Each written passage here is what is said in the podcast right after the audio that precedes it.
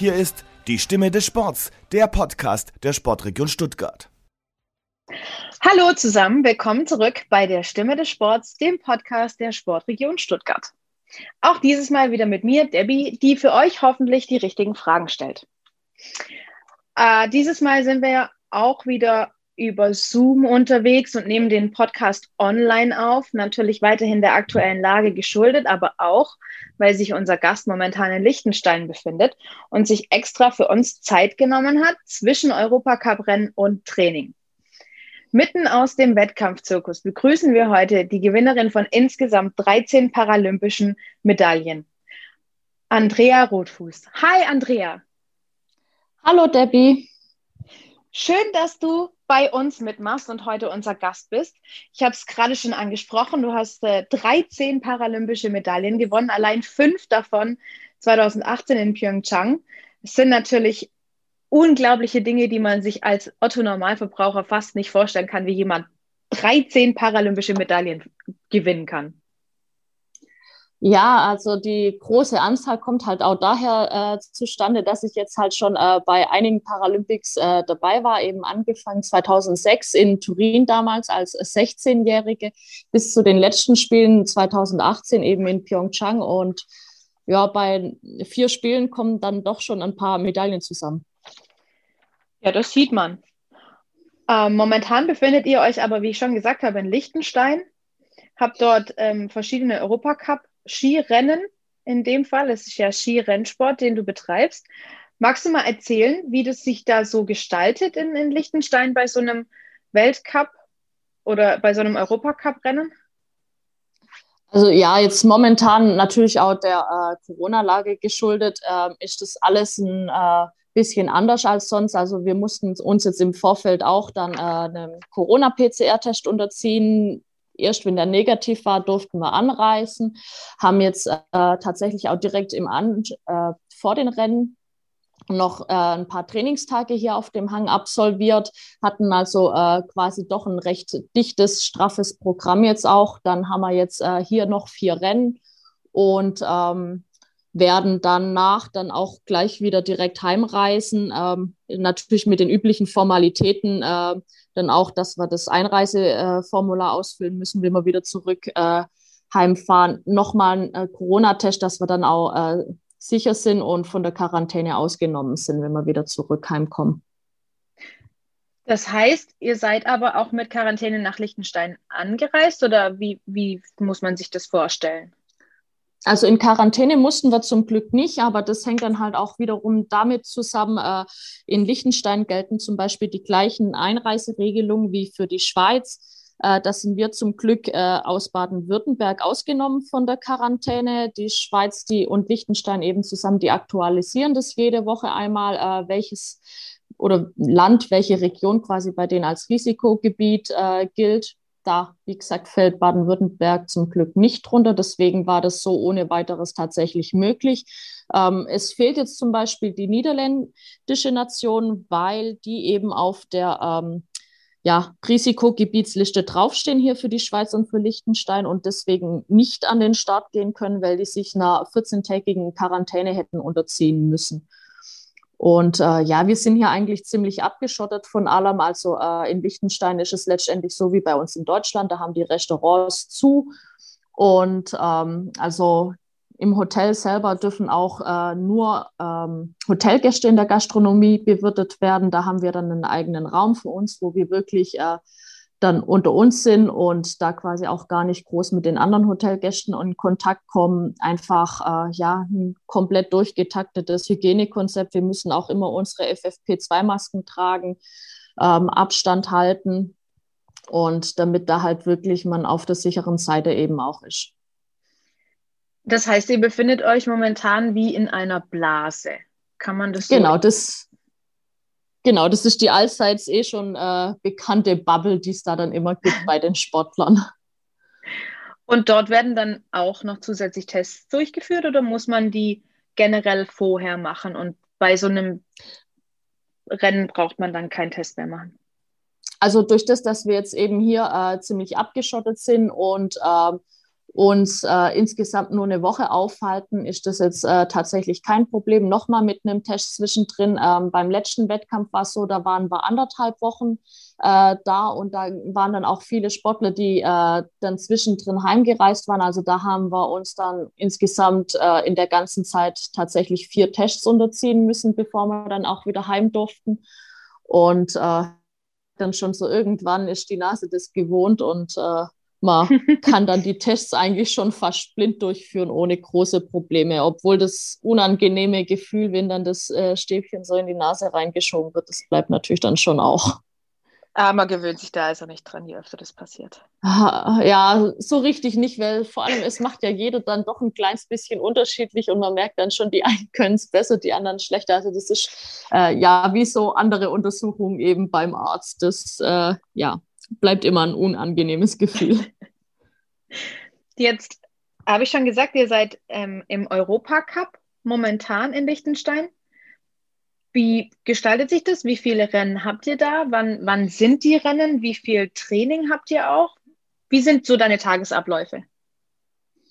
Also äh, ja, jetzt hier müssen wir tatsächlich recht früh raus. Der Wecker klingelt eigentlich um 10 vor 6 morgens, dann äh, aufstehen, Tasche packen, ein bisschen frühstücken, äh, hoch auf äh, ins Skigebiet. Also wir wohnen hier tatsächlich eine halbe Stunde äh, vom Skigebiet entfernt, unten im Tal. Und ähm, wenn wir dann im Skigebiet eben ankommen sind, dann anziehen, äh, ein paar äh, freie Schwünge äh, oder freie Abfahrten dann noch machen zum Einfahren, zum sich aufwärmen im Skigebiet. Und dann geht es auf die Rennpiste, wo dann schon der Lauf steht, den wir nachher fahren werden. Den dürfen wir uns dann angucken. dazu haben wir eine halbe Stunde lang Zeit. Also da werden dann solche Sachen eben wie ähm, die Geländeübergänge oder eben ähm, die, äh, die Linie, die wir zwischen den Toren äh, dann wählt oder die am idealsten und am schnellsten zum Fahren ist, äh, sich angeschaut und mit den Trainern besprochen. Und um äh, 9 Uhr ist dann quasi der Start. Da äh, hat dann jeder Athlet eine Startnummer. In dieser Startnummer-Reihenfolge wird dann gestartet. Jeder Athlet bekommt dann auch eine Zeit. Dann wird halt eben das Ranking erstellt äh, nach dem ersten Durchgang. Und ähm, es findet dann eben Riesenslalom und Slalom, also die Rennen, die wir jetzt hier eben haben, noch ein zweiter Durchgang statt. Da fängt das gleiche Spiel quasi von vorn wieder an. Also wir kommen hoch, dürfen uns den äh, Lauf anschauen, den wir nachher fahren besprechen da dann auch wieder ähm, die Strecke und die Übergänge und die Linie mit dem Trainer und fahren dann aber nachher allerdings, deswegen sind dann auch vielleicht, wer es schon im Fernsehen bei den nicht benannten Skirennläufern gesehen hat, dass die nicht mehr in der Startnummernreihenfolge fahren, sondern da wird dann die Reihenfolge hergenommen, in der man quasi gewertet wird. Also wer die schnellste Zeit hat, der darf dann zum Schluss fahren und der, der halt äh, die langsamste Zeit hat, der darf als erstes fahren, damit der einfach noch mal ein bisschen bessere Bedingungen bekommt. Also Fairness halber. Genau, richtig. Wie du schon erwähnt hast, haben sich die Zus Zuschauer und Zuhörer unseres Podcasts bestimmt auch schon mal gefragt, wie sich der Sportler das merken kann bei einem Slalom, welche Tore oder Stangen er fahren muss und welche er nicht fahren muss, weil da steht ein Stangenwald. Wie funktioniert das? Äh, le letztendlich kann man sagen, also äh, wenn ich jetzt oben am Start stehe, dann sehe ich halt äh, schon direkt am ersten Tor äh, oder an den ersten zwei Toren kann ich dann äh, sehen, wo ich rechts und links rumfahren muss, weil die Stangen, die stehen ja alle nicht in einer geraden Linie runter, sondern quasi äh, links-rechts-Seiten versetzt. Und die, die ja. eher nach links zur Seite versetzt sind, die muss ich quasi von der linken Seite umfahren und die, die nach rechts gesetzt sind, äh, dann von der rechten Seite umfahren. Und ähm, ja, letztendlich kann man auch sagen, das ist so ein bisschen fast wie beim Tanzen. Also äh, es entsteht im Normalfall ein gewisser Rhythmus. Und äh, wenn man dann einmal in dem Rhythmus drin ist, dann äh, schafft man es eigentlich auch fast nicht mehr, sich zu ver verfahren. Also es gibt dann natürlich schon noch mal so ein paar äh, Schikanen, nenne ich es jetzt auch mal. Dann noch, äh, dass zum Beispiel äh, es Doppeltore gibt, wo man quasi äh, zwei Tore mit einem Linksschwung durchfahren muss.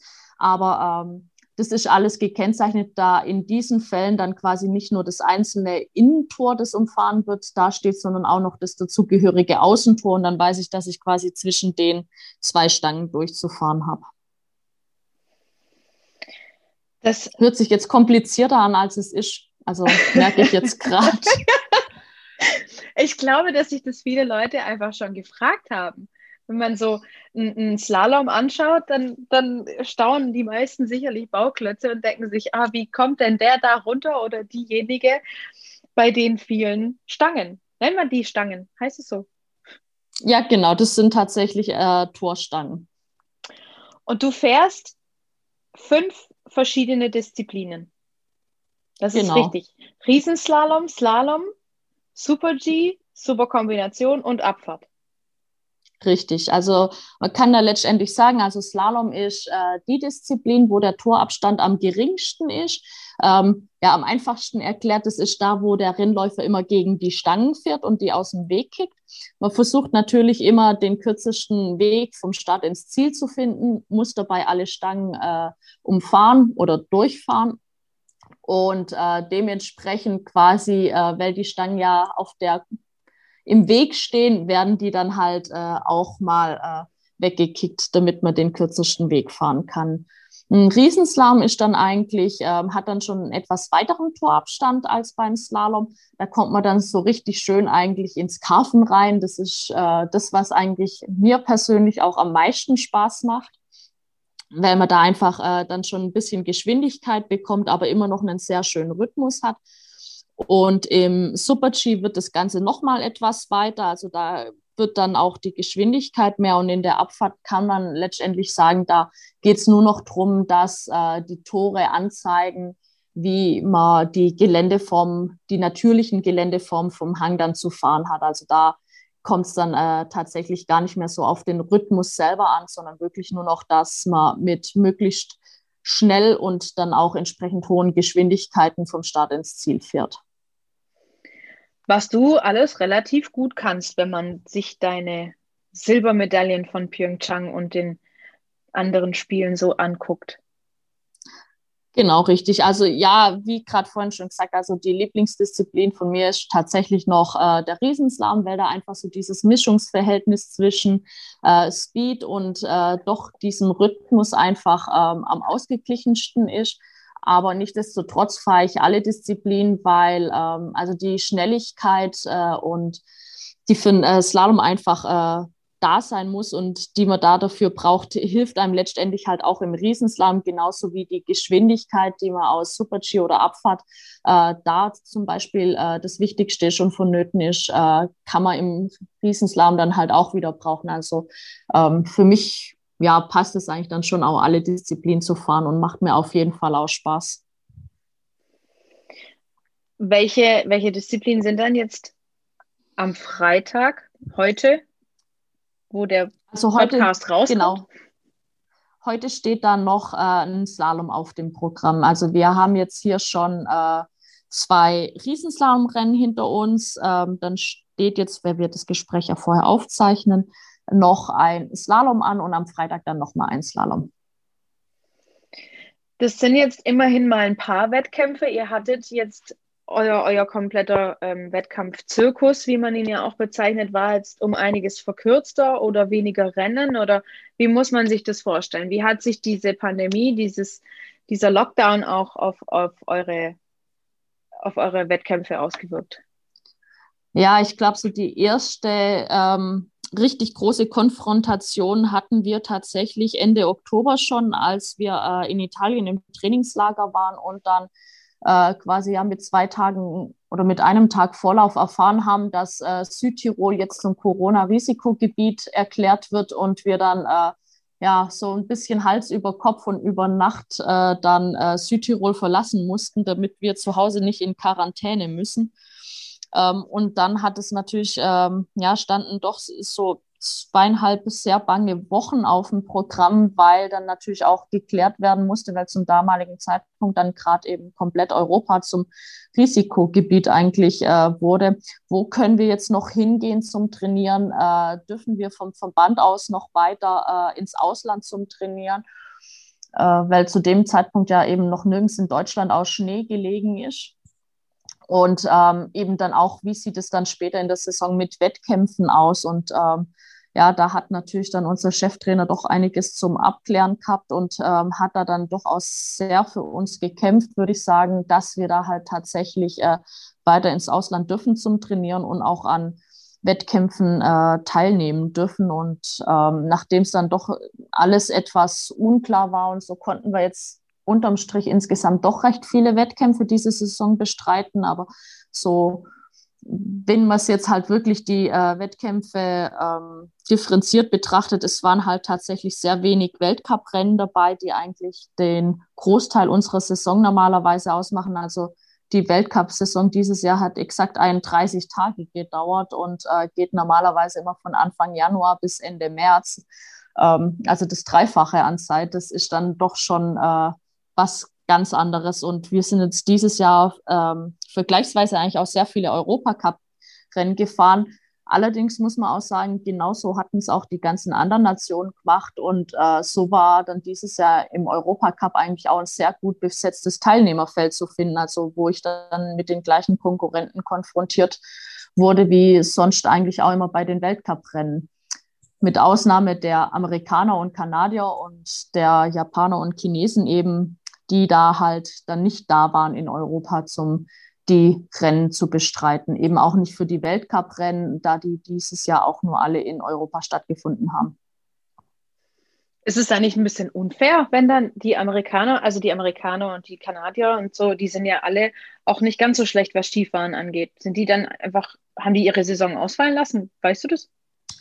Äh, nee, die hatten tatsächlich auch äh, bei sich eben äh, Kontinentalcup-Rennen, also was bei uns okay. ist der Europacup äh, ist, ist bei denen dann äh, der Nor-Am Cup und da sind die dann natürlich ihre Rennen gefahren und äh, eben halt auch so kleinere Teamwettkämpfe und so. Also da hat schon jeder versucht, das Beste für sich mitzunehmen und das Beste draus zu machen und ja, es ist einfach schwierig. Also ich fand es auch sehr schade, dass die jetzt da eben gefehlt haben, weil die doch halt auch nochmal einen gewissen Teil an dem Teilnehmerfeld alle ausmachen.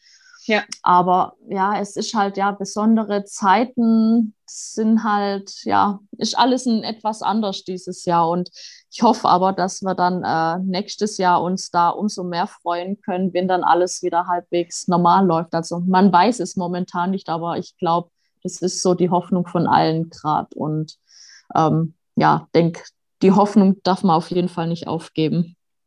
Es wäre ja auf jeden Fall schön für euch, wenn nächstes Jahr das sich alles ein bisschen gelegt hat und ihr wie gewohnt zu den Paralympischen Spielen nach Peking anreisen könnt.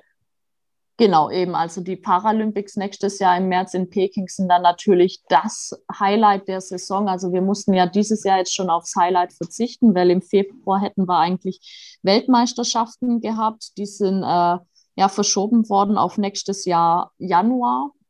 Und äh, also kann man so sagen, hat die Saison nächstes Jahr eigentlich zwei äh, Highlights, eben zuerst mit dem kleinen im Januar mit der Weltmeisterschaft und dann natürlich das große äh, in Peking mit den Paralympischen Spielen. Und ähm, denke, äh, da dafür lohnt es sich auf jeden Fall zu kämpfen und zu hoffen, dass äh, wir alle da, dort dann wieder in einem gewohnten Teilnehmerfeld, im gewohnten Umfeld einfach äh, ja, unsere Wettkämpfe bestreiten können und zwar gegen alle Athleten, die es auf der Welt gibt.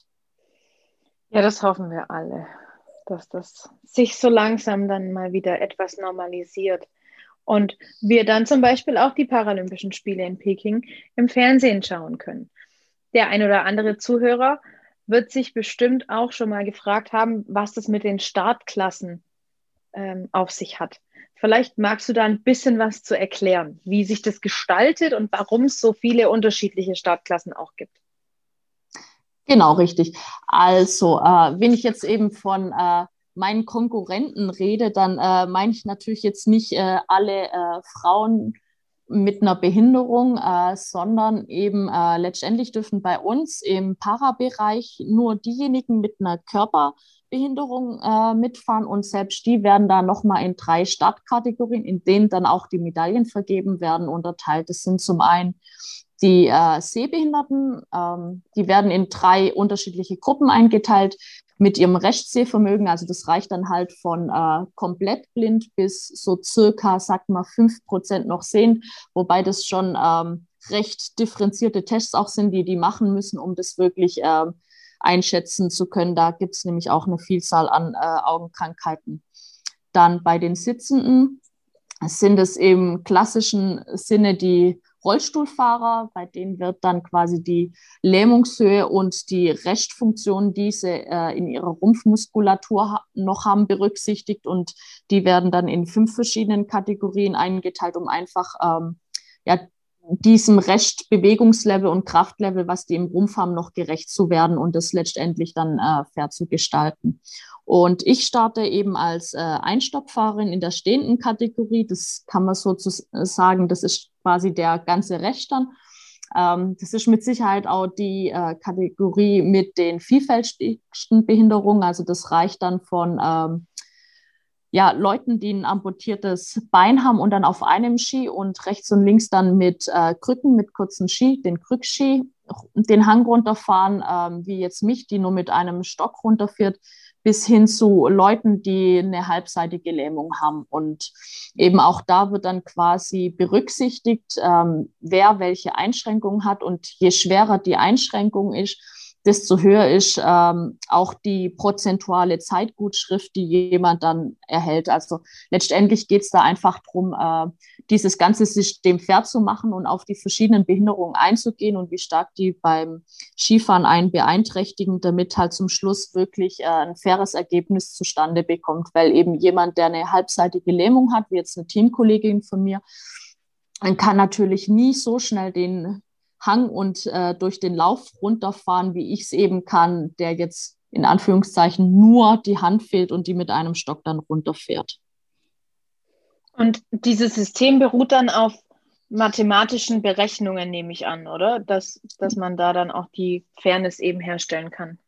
Genau, richtig. Also ähm, je nachdem, welche Behinderung man hat, wird man in eine Startklasse äh, eingeteilt. Und äh, jetzt mal ähm, ein Beispiel zum Beispiel, also ich fahre jetzt äh, mein Riesenslalom mit 100 Prozent. Also die Zeit, die ich brauche vom Start bis ins Ziel, wird tatsächlich zu 100 Prozent gewertet. Jetzt äh, bei meiner Teamkollegin, bei der werden dann, ich glaube, 87 Prozent sind es im Riesenslalom gewertet. Also äh, nehmen wir an, die braucht eine Minute, dann steht aber unten im Ziel bei ihr nicht die Minute, die sie tatsächlich gebraucht hat, sondern nur 87 Prozent von einer Minute. Da ich schlecht in Mathematik bin, mein Mathelehrer könnte das jetzt wahrscheinlich bestätigen, weiß ich nicht ganz genau, was es ist, aber es äh, müssten so circa zehn Sekunden oder was dann, äh, glaube ich, sein. Also würde es bei ihr dann jetzt in dem Fall 50 Sekunden als Wertungszeit im Ziel anzeigen. Sprich, sie wäre dann Erste und du Zweite. Genau, wenn ich auch eine Minute braucht habe, dann definitiv. Deswegen muss ich dann immer ein bisschen schneller fahren, damit ich dann vielleicht auch mal äh, als Erste angezeigt wird. Und das, du, du findest es aber fair. Also das passt schon so, wie, wie, wie man das berechnet. Oder findest du, da gibt es noch hm, was besser zu machen? Als, also letztendlich kann man sagen, so ein von Menschen gemachtes und durchdachtes System ist natürlich nur so fair wie die Menschen, die es machen. Ähm, also ich glaube, im Großen und Ganzen passt es, aber ich bin ja jetzt auch schon ein paar Jahre dabei und ähm, klar, logisch tauchen da immer mal wieder ähm, Fragen auf und Gedanken, dass vielleicht irgendwas jetzt hier nicht ganz fair zugehen könnte. Aber wenn man einfach das als ein großes und Ganzes betrachtet, glaube ich, ist da eben gerade äh, der Wintersport, also jetzt nicht nur Ski Alpin, sondern bei Ski Nordisch wird ein ziemlich ähnliches und Biathlon wird ein ziemlich ähnliches System äh, angewendet ich glaube, das ist somit das Fairste und ähm, es ist auch sehr übersichtlich, weil halt eben, was ich vorher schon gesagt hatte, äh, tatsächlich drei Kategorien äh, sind, die gewertet werden, eben die Rollstuhlfahrer, die Sehbehinderten und die Körper, äh, die sonstig körperlich Eingeschränkten, in denen dann auch die Medaille vergeben werden. Also es ist mit Sicherheit auch für den Laien besser zu verstehen, dass da dann halt diese Medaillen vergeben werden, wie dass da jetzt quasi, ähm, ich will da jetzt irgendwie nicht böse klingen, aber so in der Leichtathletik beim 100-Meter-Lauf es dann halt irgendwie 20 Medaillen gibt für Männer und Frauen, wo dann manche Behinderungen auf den ersten äh, Blick vielleicht doch sehr ähnlich oder ziemlich gleich anmuten möchten. Das klingt doch ganz zufrieden. Und du hast ja auch schon die ein oder andere Medaille mit nach Hause genommen. Das heißt, du kannst jetzt auch nicht so schlecht sein, ne? Nee, also vor allem, wenn ich jetzt rückblickend betrachte, wie lang ich da eigentlich schon dabei bin und eben wie viele Medaillen ich da jetzt schon einheimsen konnte und wie oft ich eben gerade auch bei den Paralympics oder bei Weltmeisterschaften äh, auf dem Podest gestanden bin. Also das äh, freut mich da jetzt umso mehr und äh, zeigt dann doch eigentlich, dass ich da äh, eine ziemlich gute Leistung und Konstanz auch dann über einen langen Zeitraum gezeigt habe. Das zeigt aber auch, dass du eine unheimlich mentale Stärke auch haben musst. Ich meine, du warst, stehst bereits seit, ähm, sech, seit, seit deinem 16. Lebensjahr bei Paralympischen Spielen auf dem großen Parkett. Du warst 2009 schon Behindertensportlerin des Jahres, hast wie gesagt 13 paralympische Medaillen und mindestens drei Weltmeistertitel, so wie ich das weiß. Wie hangelt genau. man sich über so eine lange Zeit in diesem ich nenne es mal Zirkus entlang und bleib dann auch auf so eine lange Zeit so erfolgreich wie du? Ich glaube so, ja, eine meiner Stärken und das irgendwie war eigentlich, habe ich nie groß trainieren müssen oder trainieren können, auch zum Glück. Ähm, einfach eine gewisse Wettkampfstärke. Also, dass sobald ich da irgendwie oben am Start stehe und es da jetzt drauf ankommt und es zählt und so, dann kann ich da irgendwie ungeahnte Kräfte auspacken und die mobilisieren da halt nochmal äh, ja alles Mögliche in mir und machen da dann halt, ja, lassen mich da irgendwie die beste Performance abliefern und äh, ja, mich da dann halt die Medaillen äh, gewinnen. Also das, äh, das klingt ich, so äh, einfach. Also es war tatsächlich also für mich selber auch immer so ein bisschen einfach. Man kriegt es dann eher mit, wenn man eben bei anderen Athleten äh, so sieht, dass die im Training einfach so tolle Leistungen abrufen und es dann einfach nicht schaffen, in den Wettkampf diese Leistung zu nehmen äh, oder rüberzubringen, wird einem dann erst bewusst, mit was für einem Geschenk man da sozusagen äh, gesegnet ist, dass das bei einem dann irgendwie wie von selber äh, funktioniert und alles. Aber mein, was mir in den ganzen Jahren, in denen ich jetzt halt auch schon dabei bin, ähm, sehr bewusst geworden ist. Es hört sich jetzt bei mir alles so an, als wäre alles jetzt irgendwie so Friede, Freude, Eierkuchen und als wäre alles äh, glatt gelaufen und am Schnürchen und äh, als äh, hätte immer alles so funktioniert, wie ich es mir vorgestellt habe. Aber eben da passiert auch immer ganz viel in einem drin und äh, da kommen dann schon auch mal die Zweifel. Also gerade nach letzter Saison, also da lief es bei mir zum Beispiel überhaupt nicht. Da ähm, ja, macht man sich dann schon so seine Gedanken und steckt dann eher in einem Tief fest. Und ich glaube, äh, da sich dann auch rauszukämpfen und wieder an sich und seine Stärken zu glauben, ähm, ist, war dann eher so vielleicht auch ein bisschen mein Kampf. Am Ende von der letzten Saison, da sagst du gerade, warst du so ein bisschen in einem Tief. Da hatten wir auch den, den ersten Lockdown hier in Deutschland.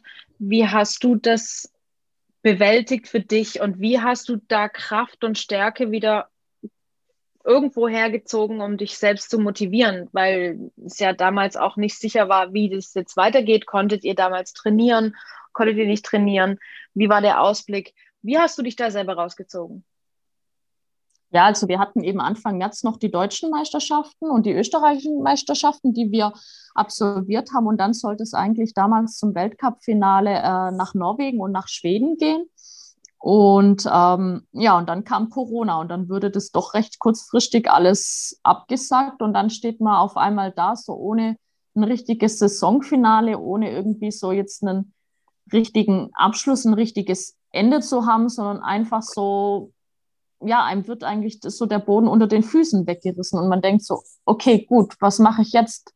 Da denkt man natürlich, na gut, dann äh, mache ich jetzt ein bisschen Pause und gehe dann trainieren. Aber das hat dann halt so alles gar nicht funktioniert, weil also das, was man normalerweise macht und normalerweise kennt, weil dann ja eben auch die ganzen Sportanlagen zu waren und ähm, ja, das hat es dann doch irgendwie sehr schwierig gemacht und man musste da einfach neu denken und alles äh, eben so auch diese gewohnten Trainingsmuster, die man hatte, durchbrechen. Aber ich glaube, genau das war das, was mir dann tatsächlich äh, so ein bisschen geholfen hat, weil die ganze Saison noch nicht so zufriedenstellend lief und ich da irgendwie doch sehr mit mir gehadert habe auch.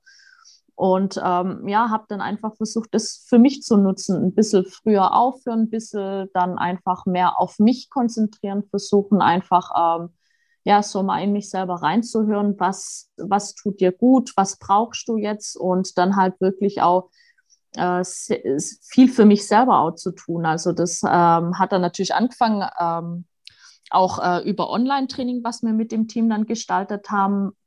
Und dass ich mich dann halt, als es dann wieder ging, auch äh, mit dem Trainer am OSP zusammengesetzt habe und wir da dann doch einen sehr individuellen Plan, weil am Anfang waren die Zeiten, die man eben auch bekommen hat, dann äh, als Olympiastützpunkt in Stuttgart wieder aufgemacht habe, der ja im Sommer dann quasi mein Haupttrainingsort ist, ähm, waren die Zeiten sehr begrenzt dort. Und ähm, da war ich dann selber schon aus sehr viel gefordert, dass ich äh, daheim dann einfach äh, ja, trainiere und mir dort auch äh, Sachen zurechtlege, die einfach äh, funktionieren, wo ich nicht immer dann äh, irgendwo in der Turnhalle anwesend sein muss. Aber gerade zu so diesen ganzen Basics, äh, die ich da dann einfach gemacht habe, also das war dann auch schon viel Laufen gehen, viel Radfahren, ähm, Wobei ich das tatsächlich äh, immer sehr gehasst habe, das Radfahren, aber das habe ich jetzt eben vielleicht auch dadurch so ein kleines bisschen leben gelernt und ähm, gehe jetzt eigentlich mittlerweile ganz gern auch Radfahren. Ähm, eben genau diese Sachen haben mir einfach geholfen, dann da wirklich wieder äh, zurückzufinden und einfach das Ganze sehr einfach und nüchtern zu gestalten, um da dann auch wirklich wieder aufzubauen, an mich zu glauben und äh, zu sehen, welche Fortschritte ich äh, eben gerade auch in diesen Bereichen gemacht habe in den letzten Jahren im Training, um dann einfach auch ja in den Herbst wieder mit neuer Motivation und neuem Mut zu starten. Und ähm, es war natürlich auch nicht einfach, die ersten Tage wieder auf Schnee, wenn, weil halt doch immer so ein bisschen die Angst auch da war, dass äh, das irgendwie man das doch leider irgendwie mitnimmt aus letzter Saison in die neue Saison rein. Aber ähm, ja, die Trainer haben auch an mich geglaubt und ähm, ich glaube, das macht tatsächlich auch sehr viel aus, wenn die Leute, die einem zur Seite stehen, da nicht den Mut verlieren und da ein ähm, quasi, wenn die an einen glauben, ich glaube, das kann auch dann selber einen pushen und äh, die Berge versetzen, dass es wieder läuft. Und jetzt muss ich sagen, so diese Saison eben, also das, was ich wollte, habe ich auf jeden Fall schon erreicht und ähm, jetzt natürlich mit nächstem Jahr dann den Paralympics im Blick. Ähm, da trotzdem bin ich immer noch, beziehungsweise jetzt noch mehr motiviert, äh, weil eben das große Ziel ja doch ständig näher kommt und äh, jetzt so einfach so diese Anfangsängste, die ich dann vielleicht hatte, überwunden sind und ich mich wirklich wieder äh, voll und ganz äh, auf das, auf das es ankommt, einfach fokussieren kann. Das, das klang jetzt echt schön. Ich finde, das hast du sehr, sehr cool auch in Worte gefasst. Vor allem mit dem Ende, dass du dich jetzt noch sehr, sehr doch mehr motivieren kannst für die Paralympischen Spiele in Peking nächstes Jahr. Was, was sind denn da deine Ziele? Was möchtest du gerne in Peking reisen? Was, was ist der Anspruch?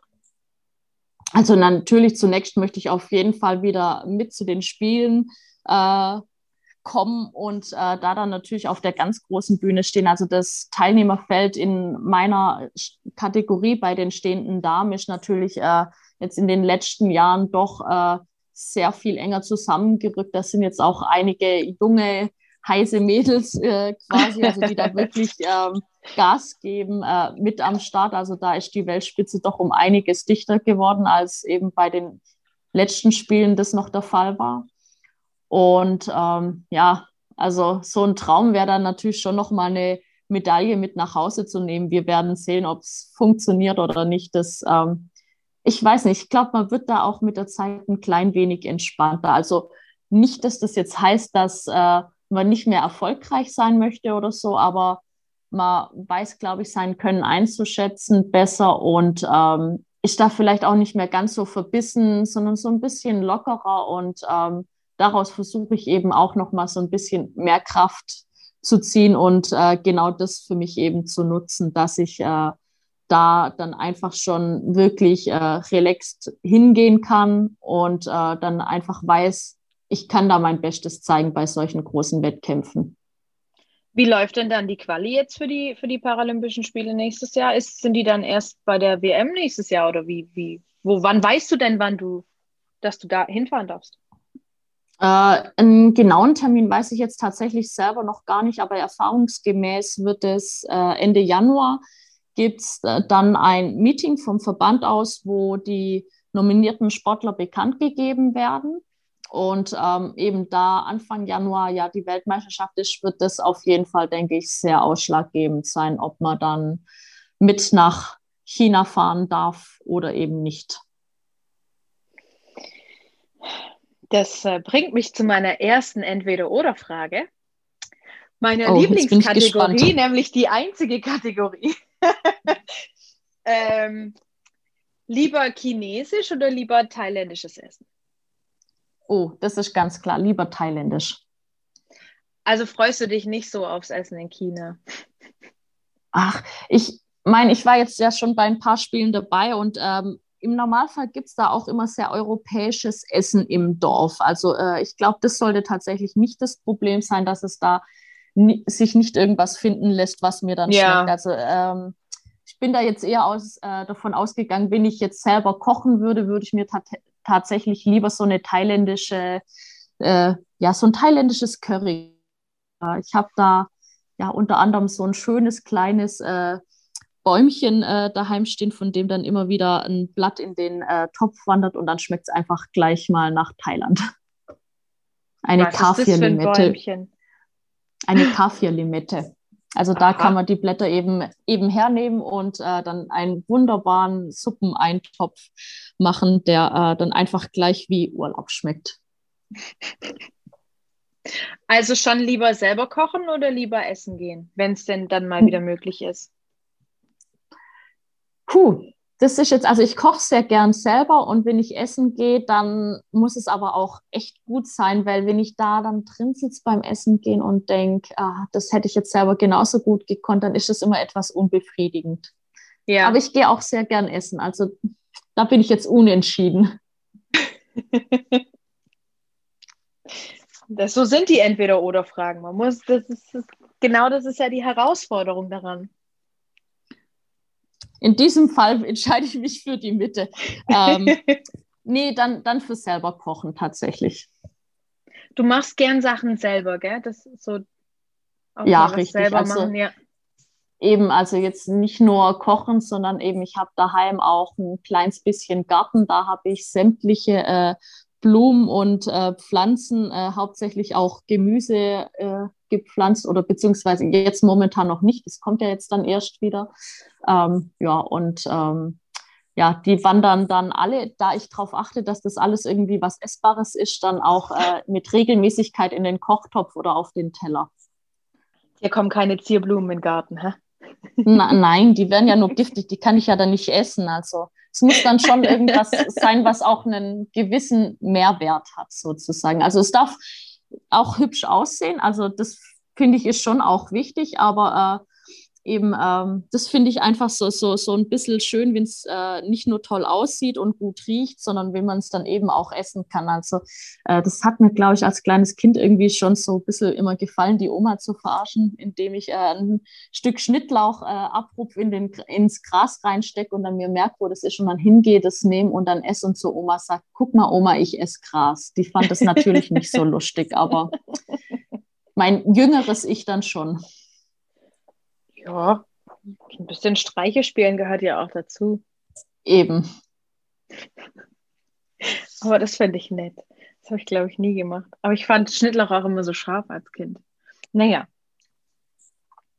Wir haben vorhin schon von deinen vielen Reisen gesprochen. Da hatte ich mir jetzt im Vorfeld mal eine Frage aufgeschrieben.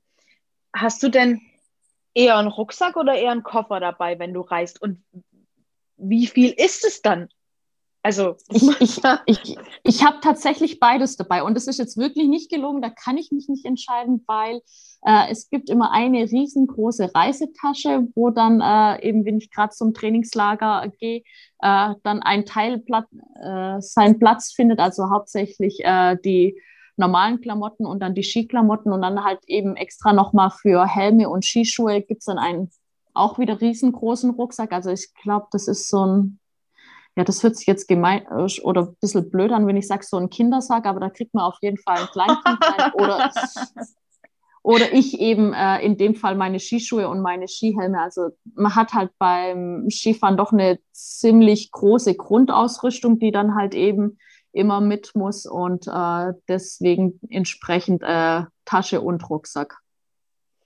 Und dann meistens auch mit Sperrgepäck. Ja, also wenn es äh, wenn, ans Fliegen geht, dann äh, ist das definitiv immer im Sperrgepäck zu finden. Allein schon die Ski wegen der äh, Länge, die die eben haben. Ja. Und sonst, wenn's, wenn ihr jetzt in Europa bleibt, dann fahrt ihr ja alles, oder?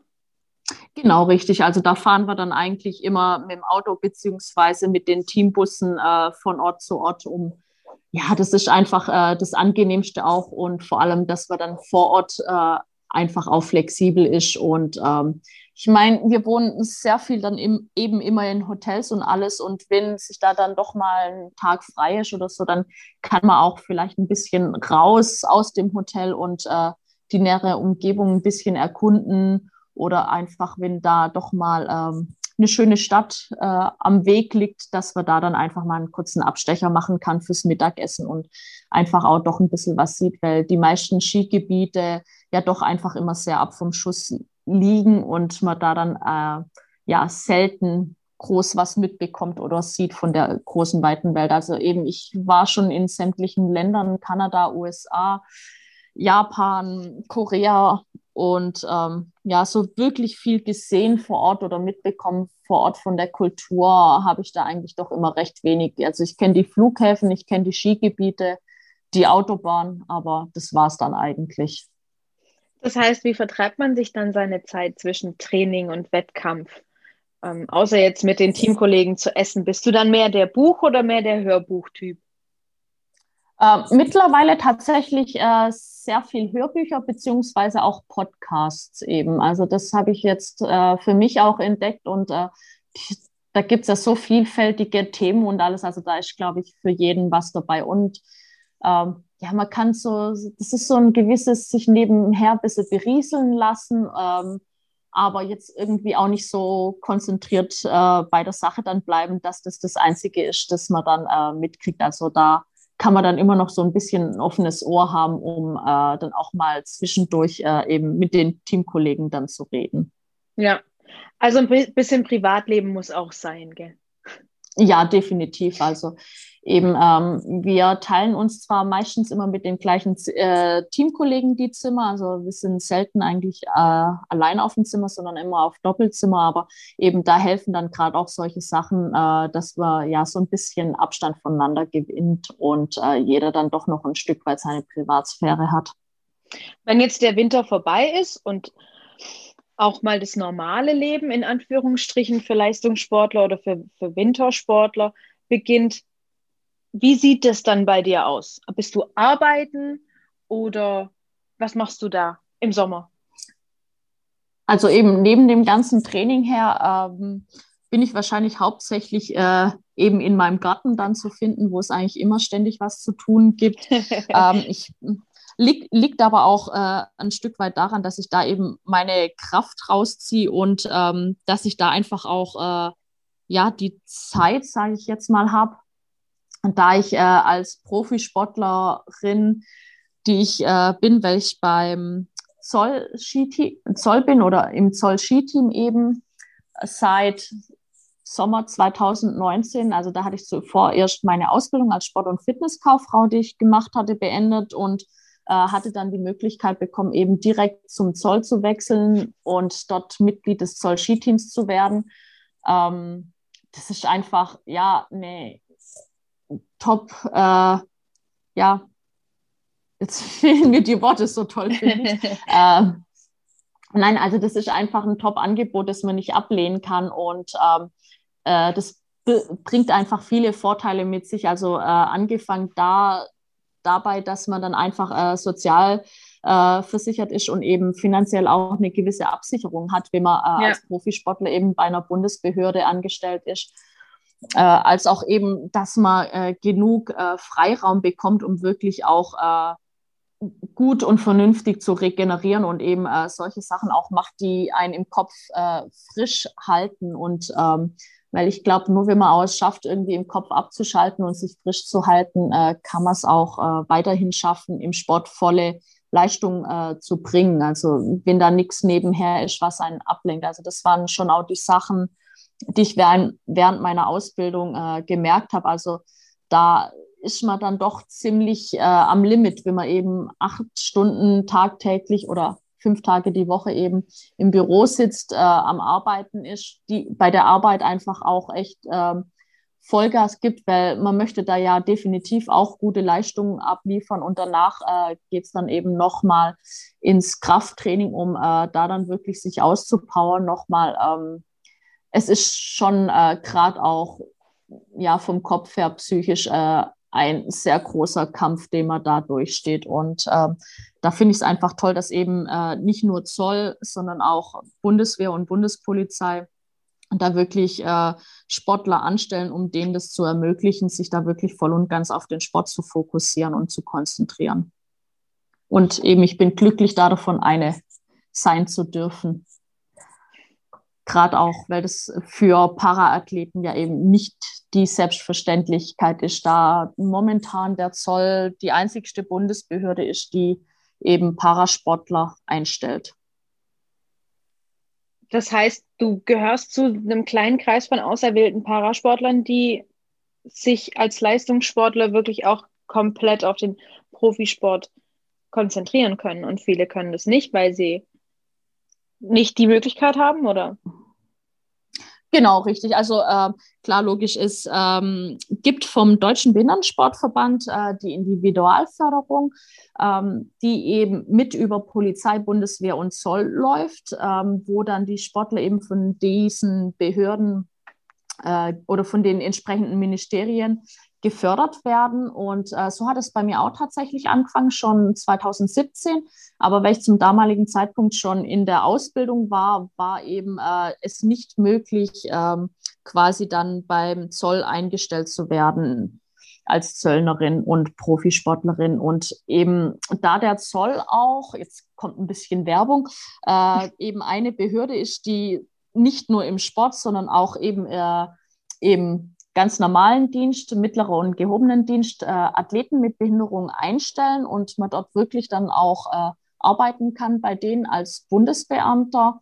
Ähm, hatten wir ja dann die Kontakte und ähm, die fanden das einfach so genial und haben gesagt, sie wollen äh, eben auch äh, Sportlern mit Behinderung ermöglichen, weil es eben im normalen Zolldienst äh, auch geht, dass äh, Menschen mit Behinderungen eingestellt werden, uns eben auch ganz normal einstellen, um da einfach wirklich ähm, ja das zu unterstreichen, wie sie einfach äh, auftreten und dass bei ihnen äh, jeder eingestellt werden kann, äh, ob er jetzt eben eine Einschränkung hat oder nicht. Und das ist halt ähm, eben bei Bundeswehr kennt es ja eigentlich jeder. Es gibt die Musterung und ähm, wenn man durch die durchfällt, dann kann man eben nicht bei der Bundeswehr eingestellt werden. Und ähm, da haben dann eben die Kollegen, die dort sind, sind dann äh, über den Deutschen Behindertensportverband und das Verteidigungsministerium eben in diese Individualförderung, bekommen da ähm, auch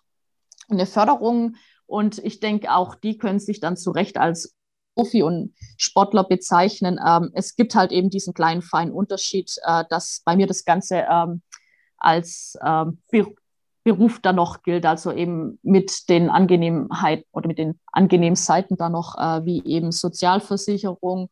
Ähm, wenn mir was beim Sport passiert, ist es eben äh, ein Dienstunfall. Aber es, auf der anderen Seite, es bringt natürlich dann schon auch gewisse Pflichten mit sich, äh, dass man bei äh, öffentlichen Auftritten Uniform tragen muss und so weiter. Also denke ich, äh, kann jetzt jeder für sich selber dann äh, auch entscheiden, was er lieber mag und äh, oder was ihm lieber wäre. Also ähm, man darf das jetzt nicht auch so sehen, dass das äh, alles nur immer äh, so einfach geht und so toll ist. Also äh, ich glaube, ich habe da noch mal vielleicht auch ein paar mehr Verpflichtungen als dann die Kollegen, die bei der Bundeswehr sind. Trotzdem klingt es aber so, als wärst du durchaus sehr, sehr, sehr zufrieden. Und du hattest, hast ja schon echt eine lange, lange Story, sagen wir mal in Anführungsstrichen, hinter dir. Du hast tatsächlich angefangen mit Schwimmen und Leichtathletik, bist gleichzeitig aber schon Skirennen gefahren, aufgewachsen im Schwarzwald, mit sechs Jahren wirklich zum ersten Mal auf Skiern gestanden und mit 16 deine ersten Olympischen Spiele. Du hast wirklich schon einiges hinter dir gelassen und, und ich glaube auch viele, viele Kämpfe schon erfolgreich verlassen. Gibt es denn irgendwas, was du, was du gerne ähm, jungen, vielleicht auch behinderten Menschen mitgeben möchtest? Irgendeine schöne Anekdote, dass die sich selber auch so finden können, wie du dich gefunden hast? Ja, ich meine, ähm, also was, äh, was es jetzt mit äh, recht neu äh, gibt, ist einfach, dass der Deutsche Behindertensportverband eine Parasport-Seite online gestellt hat, wo man eben äh, die entsprechenden Ansprechpartner schon zu den jeweiligen Sportarten findet. Also ich glaube, das hätte mir damals auch sehr geholfen. Also wir haben da immer versucht, äh, irgendwie so gut wie es geht, irgendwelche Kontakte zu finden. Eben vor äh, ja, 25 Jahren war das alles nicht ganz so einfach, da die äh, entsprechenden Leute rauszufinden. Da war das noch nicht ganz so, so groß mit dem Internet und dass da alles zu finden war. Und ich glaube, das ist ein großer Vorteil. Aber trotzdem, wenn ich jetzt zum Beispiel auch an meinen Skikurs zurückdenke, ähm, den habe ich bei mir zu Hause äh, auf dem äh, Hügel im Nachbarort äh, gemacht. Und die Skilehrer, die ich damals hatte, hatten keine Ahnung von äh, Behindertensport oder was. Und äh, selbst die haben sich da einfach aus dem Bauch raus richtig entschieden. Also als es darum ging, braucht das Kind Skistöcke oder nicht, der hat gesagt, naja, das Kind hat eine Hand, das kriegt einen Skistock, einen zweiten dranbinden, macht keinen Sinn. Und wenn es eine Hand hat, warum soll man dann beide weglassen? Also gebt dem Kind ein, das wird schon passen. Und eben, äh, ja, heute das Reglement im äh, ja, Para-Skisport ist tatsächlich so, die, die eine Hand haben und einen Skistock greifen können, dürfen einen oder sollen einen Skistock fahren und die dürfen sich auch keinen zweiten irgendwie dranbinden oder sonst was. Also äh, ja, der hat der gute Mann das alles aus dem Bauch raus richtig entschieden und ähm, dass ich damals dann auch in den ganz normalen Gruppen mit dabei war, also eben im Schwimmen, als auch in der Leichtathletik, als auch im Skitraining, äh, also Skikurs, Skitraining dann später auch.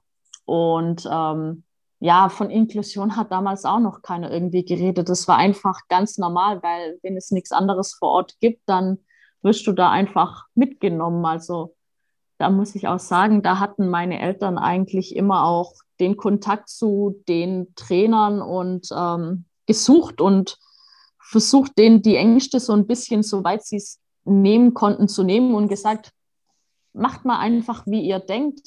Die wird euch dann schon sagen, ob das so funktioniert oder nicht. Und ähm, ich denke, also da muss man auf jeden Fall einfach immer offen auf die Leute zugehen und ähm, denen auch sagen, ich möchte das probieren und äh, ich werde es euch dann schon sagen, wenn es irgendwie nicht geht oder was, aber lasst mich doch bitte einfach mitmachen, weil unterm Strich bin ich einfach auch nur ein ganz normaler Mensch, der Sport treiben möchte.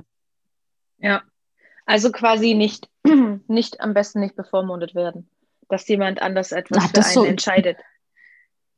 Das, das sowieso nicht. Also das, ich denke eben, wenn ich Sport machen will, also so geht es mir jetzt heute noch, ähm, dass wenn ich irgendwie eine neue Sportart mal ausprobieren will oder was, dann äh, gehe ich da einfach hin und rede mit denen und sage, ich habe keine Ahnung, wie wir das machen sollen, aber ich habe da schon so ein paar Ideen und ähm, ja, lass es uns einfach mal zusammen probieren und das Ganze eher auch ein Stück weit als ein Abenteuer sehen und äh, ja als eine neue Erfahrung, die eigentlich dann auch beide Seiten machen können. Also ich als Sportler, wenn ich merke, es funktioniert und auch der Trainer, wenn der einfach dann merkt, so, hey, so schwer ist das gar nicht, das funktioniert ja doch alles wunderbar. Also da denke ich einfach immer offen für Neues sein und ähm, ja, an sich selber und an die Menschen glauben und nicht so viel irgendwie groß rumüberlegen, sondern einfach mal machen und aus dem Bauch raus entscheiden. Das finde ich waren absolut schöne Schlussworte. Vielen Dank, Andrea. Danke auch. Das waren, finde ich, finde ich, schöne Schlussworte, hast du gut gesagt. Äh, jeder, der sich dafür interessiert, kann diese Kampagne natürlich auch verfolgen unter der Webadresse www.parasport.de, alles zusammengeschrieben. Alternativ auf Instagram unter dem Hashtag Starte deinen Weg ähm, kann man sich auch darüber informieren. Genau. Außerdem dürft ihr uns natürlich auch gerne Feedback geben zu unseren Podcasts oder einfach auch Kommentare raushauen, was wir besser machen können bei uns auf der Homepage. Das ist www.sportregion-stuttgart.de, alternativ unter Sportregion Stuttgart auf Facebook und auf Sport Stuttgart in Instagram. Dir darf man natürlich auch gerne folgen, Andrea. Richtig. Mich findet man auf Facebook oder Instagram unter andrea.rotfuß. Und dann könnt ihr mal ein bisschen verfolgen, wie sich so ein Leben als Leistungssportler im Winter darstellt. Jetzt wünschen wir dir natürlich viel, viel Glück für deine Rennen noch, die noch diese Saison stattfinden. Die geht ja noch ein bisschen bis Ende des Monats ungefähr. Genau, richtig. Da kommen noch ein paar. Kann man natürlich bei dir dann auf dem Instagram-Profil auch sehen. Oder? Du nimmst die Leute ja richtig. schon mit. Ja. Genau, also ich versuche da immer ein bisschen was äh, online zu stellen, zu zeigen, was ich mache eben äh, im Sommer, im Winter damit man einen kleinen Einblick dann bekommt. Dann seid gespannt, verfolgt die Andrea auf ihren Social Media Kanälen und wir freuen uns, dass ihr zugehört habt. Und ich verbleibe wie immer mit Bis dennchen, eure Debbie.